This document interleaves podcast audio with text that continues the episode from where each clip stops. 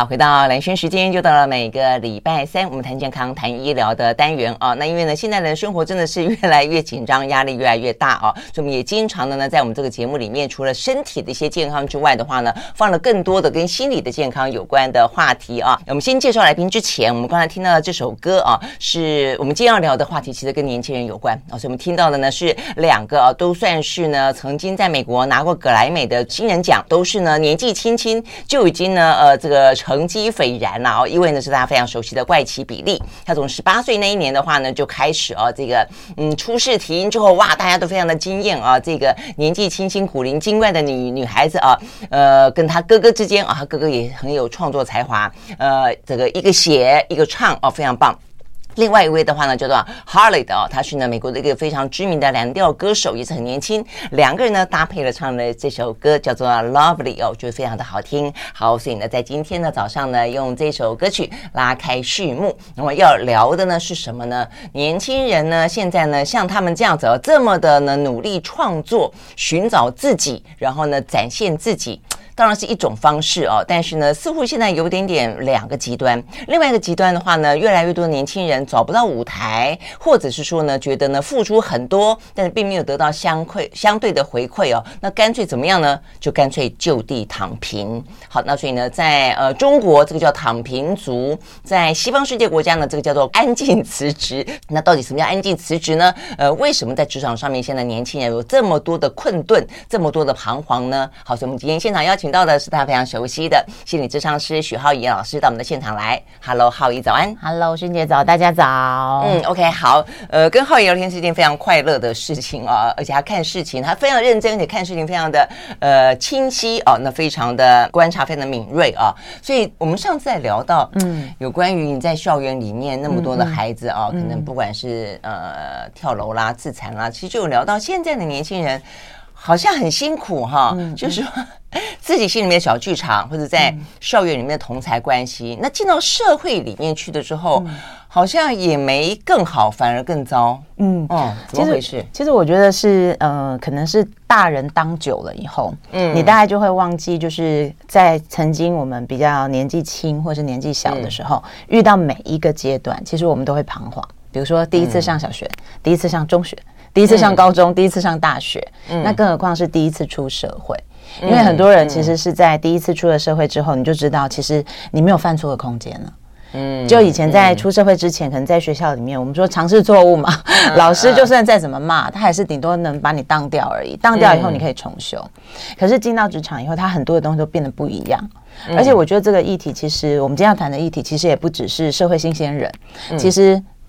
中年如我，其实也很有感。我觉得中年人有中年人另外的问题，你知道吗？因为我们有的时候，其实很多人，其实我觉得现在越来越多，嗯，到了就是三十多，可能开始就开始思考说，哎，从二十几岁到现在，我的职业环境是我要的吗？嗯，然后你突然想转了。然后就像我也莫名其妙跑去转一个，而且真的很难的，真的我一去拍电影去了。我们上次有聊到，所以我们又变成职场新鲜人 啊。你这样讲也是对，所以就是说，其实我觉得这个议题呢，它是一个呃，不只是年轻人问题，它也是当我的心态，我觉得我的人生还有要往前的时候，我还有年轻的心的时候，我们就面临了我们今天要讨论的。我觉得当然一个可能是职场的变，就是就是职场职场的变更大一点，就是整个时代的变，时代的变化，产业。业的变化，因此职场产生了变化，然后跟呃你的付出跟你的收获也产生了一些变化。嗯，但是有些部分是心态的变化，对，就是说次文次文化也变了。然后呢，嗯嗯、这个时代，呃，他们从小到大在这样的网络世界啦、数位时代啦等等等，似乎也变了。所以到底哪一个？多，因为我觉得，嗯，现在刚好听我们节目的就是正在上班嘛，哦，我觉得上班的时候 勾起大家的那个 所有的工作哀愁这样子。对，你现在正在上班的时候，你心里面肯定很多 OS 哈。但我的意思说，上班碰到一些困难挑战，在所难免。嗯，那人际关系呢，坦白讲，有时候也很复杂，也不是像你在学校一样那么的单纯。嗯，然后的话呢，呃，那种职场政治学，我就坦白讲，有时候也很。也很讨厌了啊！好，但是呃，在我们那个时代里面，好像都信奉说，不论如何，你只要努力付出，你就会得到回报。对。但是现在那种躺平族跟那个国外所说的哦，这个安静辞职，安静辞职不是真的要讲这样讲辞职，他是说你的心里头形同把这个呃 job 给给给 quit 掉。就你没有把它放在心里面，不放在心里面的时候呢，嗯、你你就像是呃，就像是不会受他纠缠了啦。对，好，所以我的意思说，这个是一个心态的变化。嗯嗯。跟我们那时候蛮蛮不一样的。我听到那个安静辞职，我觉得哦，有一句话形容超好，就是说把那个在工作上追求卓越的自己给 fire 掉，嗯，就是不要那个一直像之前一样卓越努力，然后很有期待的部分。对。然后其实坦白说，这个概念我自己思考很久，嗯，然后我就觉得这是一个三明治时代的议题。嗯，就比如说我好了，我现在要进电影圈，电影圈的前辈，我讲的前辈是不只是年纪大、资历深的，他们最常讲的一句话就叫“天道酬勤”。嗯嗯，对，就是刚刚讲那个信念嘛，所以就是说大家都相信。我第一次听到这个话的时候是宋楚瑜选举的时候讲的，我听到之后就可以查一下什么意思。哎，我听好多，我进电影圈也没多久，我就听很多人就讲这句话。这些年就就是 就是有有某某一代人觉得说，你只要努力，对，老天爷就会欣赏赏识，没错，犒赏这些呢 勤劳的人。然后所以我就可以理解说，为什么比如说在这圈子里，就很多人大家可能会去就是。哦，明天要拍个片，你就会先去看一下这片名行不行，演员行不行，照片给老师看一看。嗯，就是我觉得大家心里是有一个信仰的，你不管努力多久，你会获得你想获得的东西。嗯，那我觉得安静辞职的这一个世代的声音就是不要再努力了。所以他其实某种程度所代表的是他们我们心中这个世代的这个心中的这种天道酬勤的概念，嗯，正在消失当中。对呀、啊，为什么？嗯，正在上班的你，如果是 三十二、三十四，呃，我他们的说法是差不多二十几到四十左右，嗯嗯，呃，就是说，嗯呃，都觉得说好像在职场上面很难那么样子的自我发挥，都觉得算了啊、所以他那个叫做 quiet quitting，、嗯、就是说安安静静的，就像刚才浩怡说的，就把自己的那个努力的自己，嗯、以为可以，嗯。Do something, get something 的这个自己给 fire 掉，嗯、掉对，对，为什么呢？对，那我们就来看说为什么。其实逻辑上蛮容易思考的，嗯、就是如果我非常容易就可以达到卓越、杰出、被看见，嗯、我就不会这么想嘛。是因为我只要花一分力，我就可以办到这件事。嗯，所以我就会觉得工作有热忱，而且我觉得我的工作每一天都是在推进的。嗯哼，所以我觉得他回过头来，大概有几件事情，有两个。其实我们在看生涯、职涯辅导的时候，都会从两个面向去看，一个就是当事人，嗯、一个是职场环境。对，然后我们看的适配度是看我跟这个环境配不配。所以我们在做，比如说生涯兴趣测验的时候，我们还看工作的个性，工作也有工作的个性。嗯嗯嗯。所以我觉得现在就是大家在思考的时候，如果你也有这样的状况，好，安静辞职，其实对我来讲，我身为心理学家，我是不鼓励的。嗯嗯。为什么呢？因为我觉得他其实在讲的不是说要不要追求卓越，我觉得这不重点。我觉得他比较背后的隐忧是，我好像把在工作当中有一个热情喜好的我自己给 fire 了。对，我对我也觉得，我们依然觉得不有点不安。对，我们可以 fire 掉工作狂，我们可以不要日夜加班，我们可以勇敢的跟老板说界限。可是我怎么能够把有热情的我给 fire 掉呢？嗯嗯嗯，完全同意。好，所以我们休息会儿回来就来继续聊，因为这个话题呢，呃，不只是我们刚刚讲到这个安静辞职，现在在欧美国家呢正在盛行中，这样子的一个名词产生。嗯。在过去这些年，其实台湾也越来越呃，这个呃流行这个话是从中国大陆来的，叫躺平族。但是真的，你再仔细想一想，那这样子你的人生剩什么呢？我们休息，马上回来。I like 好，回到连线时间，继续和现场邀请到这个心理咨商师啊，呃，这个许皓宜来聊天。那我们聊的呢是这段时间，我们发现啊，这个已经这些年了。我想这些年，然后呢跟背景也有关系，跟这个世代有关系。呃，当然这个世代在先前了啊，就已经有讲到说，呃，跟之前的世代啊比起来，似乎呢之前的世代呃经济起飞，然后呢呃努力一些，就像刚皓宜讲，那可能就会得到相对的或者更高的收获啊。但这一代的年轻人呢，似乎呃。薪水也不涨，然后的话呢，整个的呃，现在最近的经济压力更大哦。但是另外一个就是疫情了，嗯，疫情的话呢，可能也也推波助澜啊，就是大家可能也就是在家呃上班，或者说甚至整个的景气的状况不好，呃，被裁员啦，或是不稳定的情形都有了哦。所以呢，呃，越来越多。OK，好，所以我们现在就要呃进入到这个名词来好好的呃这个说明一下为什么，而且它到底代表的是什么样的意义啦？躺平、内卷，呃，安静辞职，到底是什么？其实我我觉得它其实反映整体来说反映的是一种心疲累的问题。嗯，那我觉得有很多就是长辈有常常会跟就比如说四十以下，其实，在职场上其实某种程度算年轻的，那会觉得说，哎，你们为什么抗压力低？嗯，对。嗯、那我觉得其实。不不不是这样子的问题，嗯、就是说时代其实长得很不一样。比如说过去，那虽然是那个币值，它比一个新台币它的价值比较高，然后所以你会觉得好像什么东西比较便宜。可是这个年代就是，其实有很多时候你努力，你是不确定可以获得什么的。嗯，然后最常、嗯、最最容易听到的就是房子这件事嘛。嗯，就是以前的人努力不外乎就是吃得饱，嗯、然后你有一个住的地方，你可以成家立业。可是现在我们都知道，要到城市顶尖的地方去，你想要买一个你喜欢的房子，有很多很多的专家会告诉你，你要花多少时间不吃不喝。是，所以当就是很多的新闻都这样跟我们讲的时候，其实年轻人还没有跨出社会，或者是我们在上班的时候，如果你觉得很茫然，你又想在生活当中好好照顾自己，你花点钱打理自己，你就剩没什么钱了。嗯，所以这些钱呢，在现在的年代，你是很难看到未来的。嗯，所以就变成说，人在工作上，你就感觉你要更努力。可是很多时候，我不知道我自己会撑到什么时候。所以我之前其实写过一篇文章，我就在讲说，就是那个，我觉得它是一个心累的状况。嗯，所以我整理过职场的七大痛点。我觉得大家首先就是要先检视一下自己这种状况。如果你现在也是处于安静辞职的状态的话，它通常指的是我现在就不求升迁，然后不求加薪，然后但我也不加班。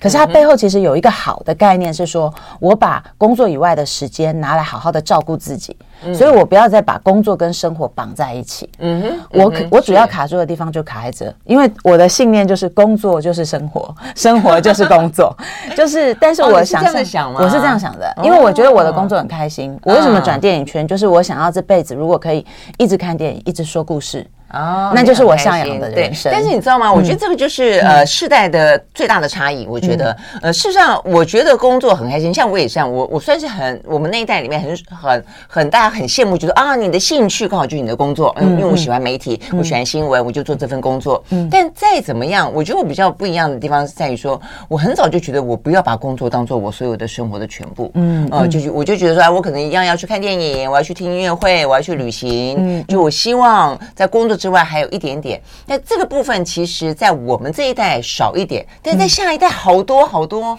他们觉得工作基本上绑架了一个人的人生。嗯，那为什么我们这个人生生下来就要为这个工作服务？那当然，我就更更可怕是，如果说你工作还真的是你不感兴趣的部分，嗯，你对他一点都没有热情的话，那当然，我觉得他可能就更助长了说，嗯你要把它一拆为二，甚至工作只是你。呃，赚取金钱，为了你的生活更加的有趣的一呃的一部分而已。对对对，所以像萱姐刚刚讲，我就觉得，嗯，那你就选对行。像什么看电影、嗯、听音乐会或什么，其实全部都是同行，对不对？啊、呃，都跟我的工作其实有关。对，你要广泛来讲是这样没错。其实我现在要跟我女儿开玩笑说，她现在高中要选组，我说你如果爱玩就选传播。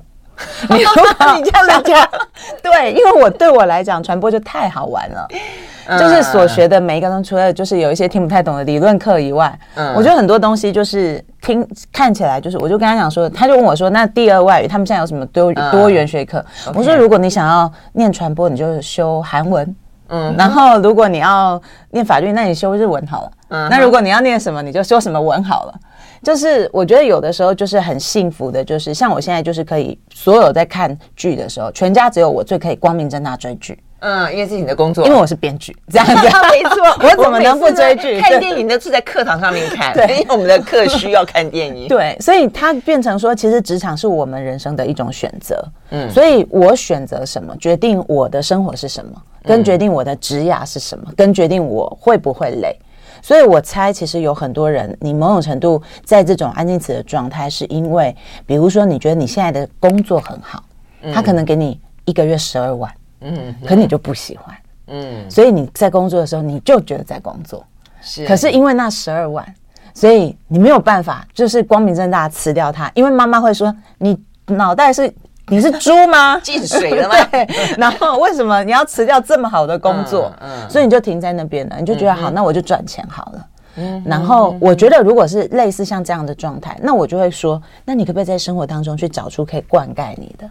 嗯，因为你你已经做了选择嘛，我选择了工作的经济。嗯，那我。我不管我是安静辞职还是什么，我知道它是养活我的一部分。可是我们的人生当中一定要可以灌溉我们的东西。嗯哼，嗯哼。但是我觉得浩颖举这个例子，十二万还算是好歹，好歹就在工作当中。对对对，你好歹你你你赚到了，所以你牺牲了你的呃这个生活的品质跟热情。那如果两万两万的话，那就摆烂吧。我觉得很多人想，你有两万就换呢。就换两万，你不如就去读书嘛，打工学校打工，我觉得努力一点打工都还可以赚到两万啊。所以就这样子，就是当你是两万的时候，那你的选择是什么？你是马上就干脆放弃，那去寻找一个可能让你可以是十二万的，同时又会快乐的工作，或者是二选一了啊，快乐或者是十二万的工作，还是？你就留在原本的工作，然后就摆烂，嗯、就是反正呢，我就不加班啦，我不求升迁啦，嗯、呃，我就我就无所谓啊，啊、呃，反正是这个样子，就地躺平啦，是哪一种？我们休息了再回来。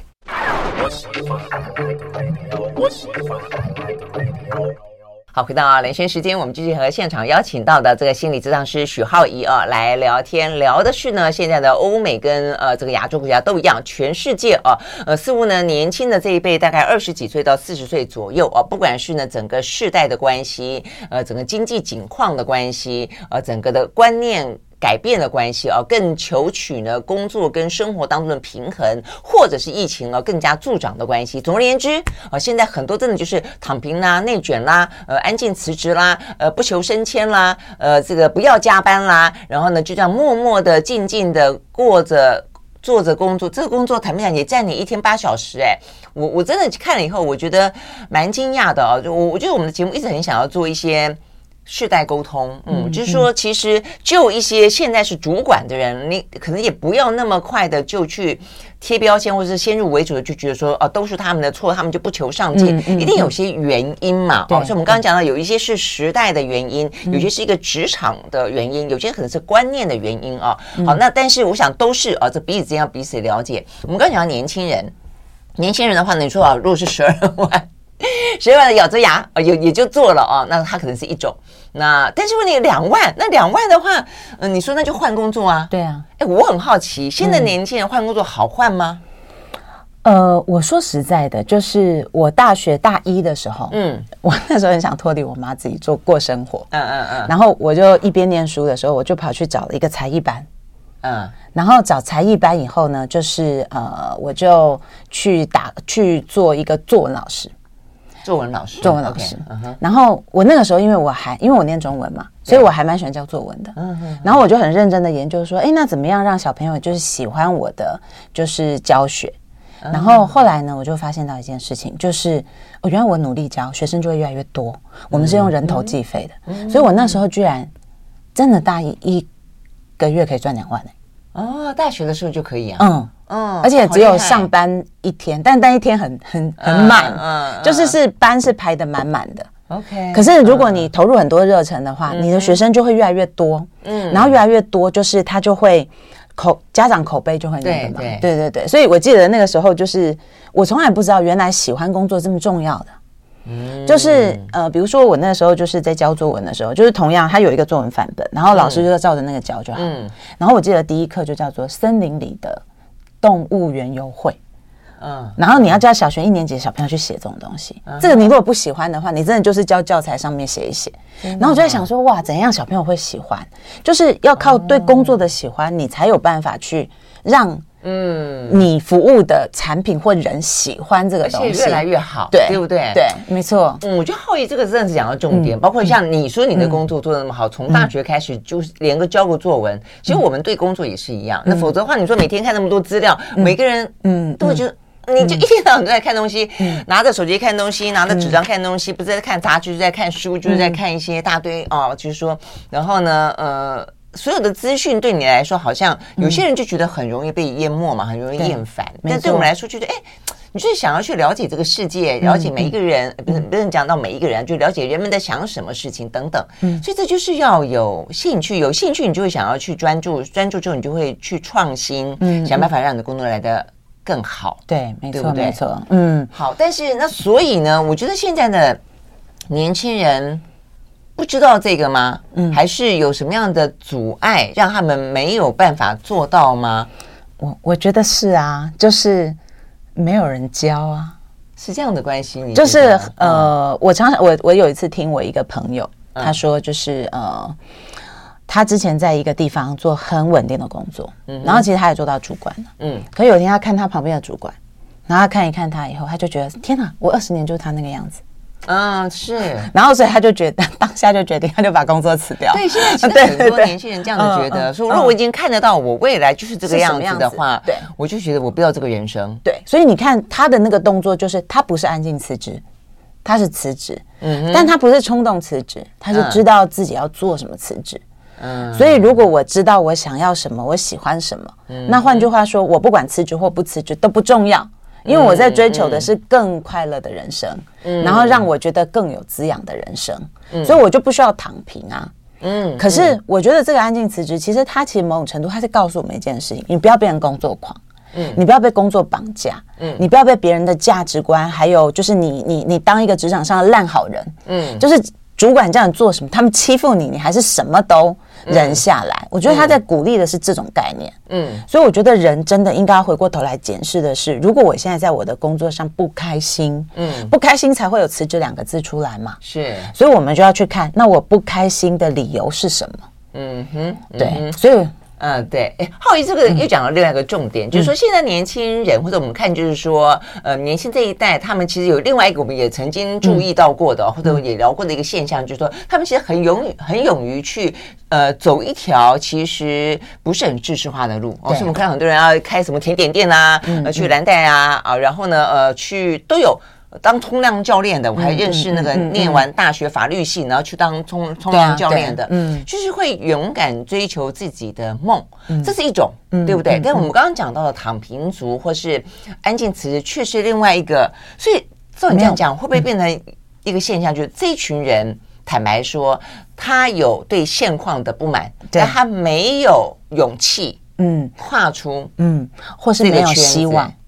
因为有可能，他除了看主管以外，有的时候也看爸妈呀。嗯哼，因为爸妈可能也，我觉得父母给小孩的价值观影响是很大的。那你看现在退休龄其实也拉往后了，所以六十五岁小孩大概可以几岁？二十几可以跟六十五六十岁的父母都在职场上。嗯哼，然后如果又没有搬出去住，因为房价太高的话，就变成两个世代的职场上班族在同一个屋檐下，彼此污染价值观。嗯，所以有的时候他躺平还可能是互相污染，可能有亲戚之间的比较，就是人家为什么那样，那你为什么这样？然后人家为什么结婚，你为什么没有？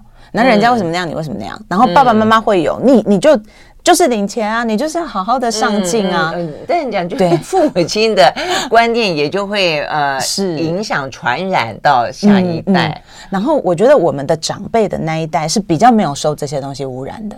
嗯哼，因为白手起家，然后我觉得他们幸福的地方是，呃，我觉得过去就是很单纯的台湾社会里面，就是没有那么多的观点，或是世界全球化的这个概念，在一直告诉小孩你要怎么样。嗯，所以其实某种程度，我觉得我们看到这个名词出来的时候，他为什么会大红？大红就表示有共鸣啊。是啊，所以他为什么有共鸣呢？就表示其实这一代是。过得很辛苦的，嗯，所以我一直觉得安静辞职一族跟躺平族其实需要的，我觉得不管是在开车的朋友，或者是听到你觉得对我的 team 就是都是这种人的主管们，其实他们需要的就是有人理解他呀，嗯嗯，嗯，所以我觉得。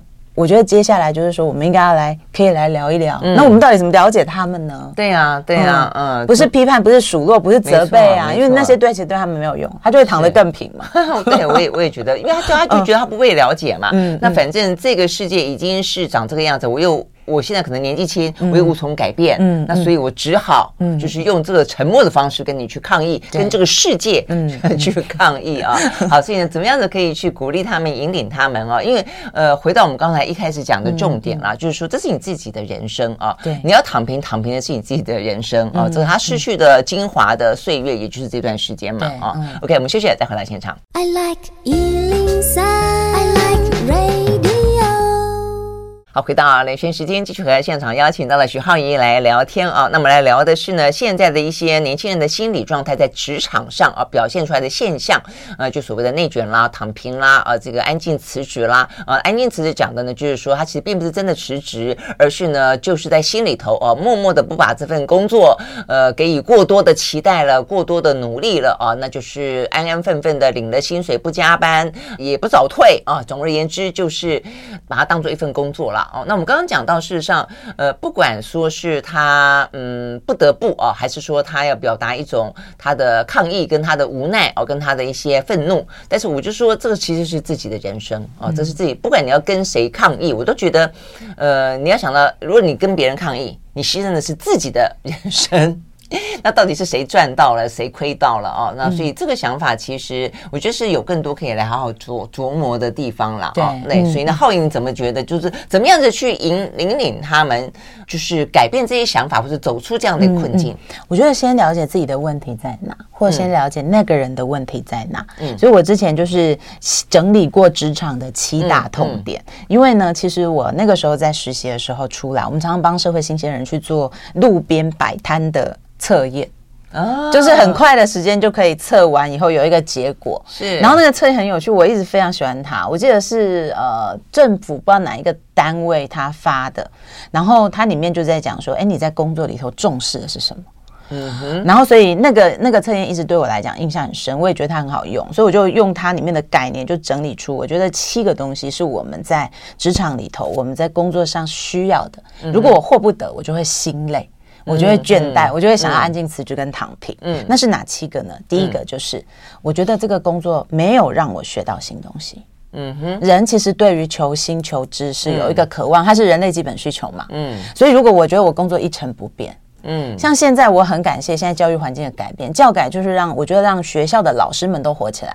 我自己是有教师证，教教师我有修教育学程。嗯，但以前我不敢当小学老师，我怕我年复一年，日复一日教一样的教材。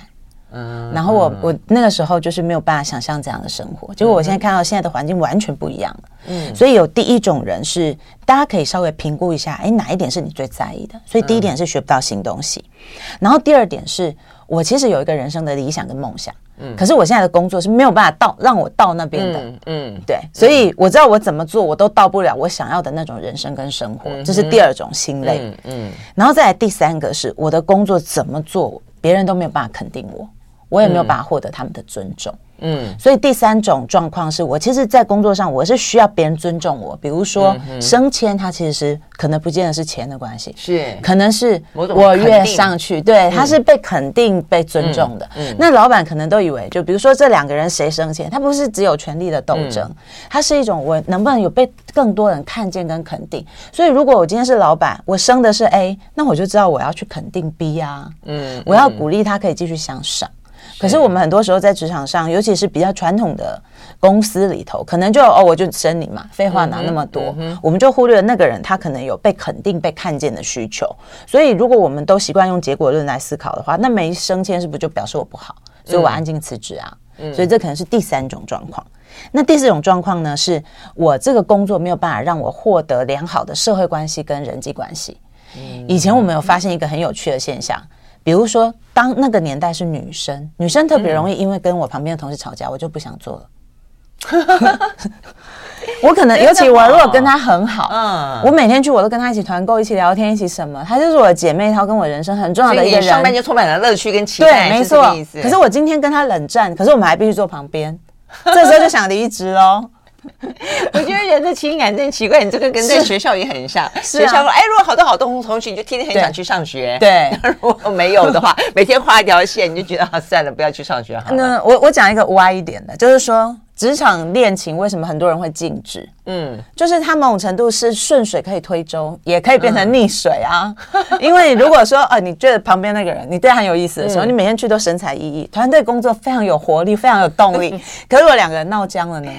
组织的气氛就很差，真的。对，所以有有一个有一卦是，其实我内在的需求是我在工作可不可以获得很好的关系，嗯，尤其是心里孤单的人，嗯。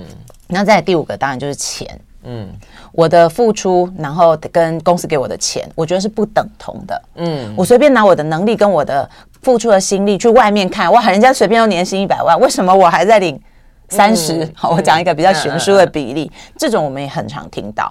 所以钱它会带来什么？它会让这个人是没有安全感的。嗯，我就会更会看到通膨被放大的结果。是啊，对。嗯，然后他会觉得他自己是被贬低的，被贬低的。对啊，嗯，所以我们其实每隔一段时间，我都要回去计算说，哎，我其实现在付出有没有获得理想的回报？嗯，所以如果没有的话，哎，其实我们还会鼓励员工去跟老板说加薪啊。是啊，是啊，我也是。像我以前当主任，我就经常，我就经常努力的工作之一，就是替员工争取加薪。对，可以按照通膨比例来算啊，这样子。好，好。但是问题是，如果说这个呃普遍的低薪是时是这个世代的问题，那怎么办？我觉得有一个问题就是说，那呃，我觉得价值这种事情不是自己说了算的。嗯，怀才不遇，其实在这个年代，我觉得不能拿来当做就是埋怨的借口。所以，如果主管我已经提出争取，而主管却回绝我，那表示其实在他心中我不值那个价值。嗯哼。那我觉得我可以做的一件事情是，我去增加自己的价值，或是找到可以看见我价值的地方。嗯。因为我们其实发现很多人其实是摆错位置而已。是。比如说，呃，比如说你其实就不适合当公务员，因为你个性一点都不严谨。嗯。你可能那个工作是刚好要很 SOP 流程，你就很有创意，你为什么不勇敢去当个设计师呢？因为那条路比较冒险。对，所以有很多人可能只是把自己摆错了位置，所以你拿不到应有的报酬。即便你很有能力，但你没有把你的你的那个工作就不需要你的能力啊，他就不需要给你那些钱。嗯嗯，这是第五点。好，然后再第六个呢，就是工作不够稳定，比如说派遣员工。他没有一个稳定的工作的保障，嗯，所以他们常常有的时候是很焦虑的，因为像像日本的那语音语，它里面也有嘛，实习律师可能谁会被留下来？是，所以如果当这个工作还不够稳定的时候，其实有一些像比如说呃那个工作是没有底薪保障的，嗯，工作他有的时候也会这样的问题，嗯，那他其实会产生让人产生焦虑，所以呢就比较容易觉得哎工作很累。那最后一点呢，就是工作让人没有休闲活动。嗯哼，就是我没有其他事情可以去看电影，可以去运动跑步。如果我又很喜欢游泳跟三铁的话，我的工作满到让我没有时间、没有心力、也没有心情去想这些事。我就看着我自己身材越来越扭曲或什么，我觉得全部都是我工作的错。所以休闲健康其实也是一件非常重要的事情。嗯，对嗯，真的，所以我们看起来像是呃，只是在一个职场或者只是一份工作哦。嗯、那事实上听起来，我们其实对工作的连接跟期待，坦白讲还蛮蛮多的，蛮广的，蛮广的，真的是好。所以我们休息了以后呃再回来，就像我们刚刚讲到说。或许是不是你如果发现你生活当中你的呃工作当中是充满了这样的一些状况跟情绪的时候，是不是该呃鼓起勇气，更有勇气一点哦，给自己一个新的机会，寻找一个新的工作呢？我们休息，马上回来。